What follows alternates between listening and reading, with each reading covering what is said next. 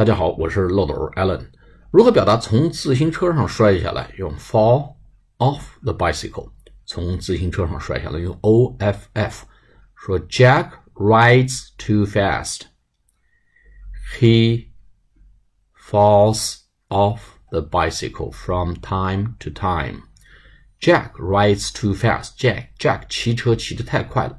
He falls off the bicycle from time to time，他不断的、时不时的从自行车上摔下来。这哥们儿也够惨的啊！时不时，from time to time 就是不断的从自行车上 fall off 啊，从自行车上摔上来。然后再举个例子啊，The girl is learning how to ride a bicycle.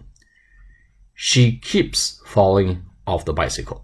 这个女孩啊，在学着怎么骑自行车，learn how to ride a bicycle. She keeps falling off the bicycle. 她不断的从自行车上摔下来啊！再举个例子，Be careful, you may fall off the bicycle if you ride at night. 小心点你晚上骑自行车你可能会摔下来。好了，fall off the bicycle, O F F 就是从自行车上摔下来。下次课再见，拜拜。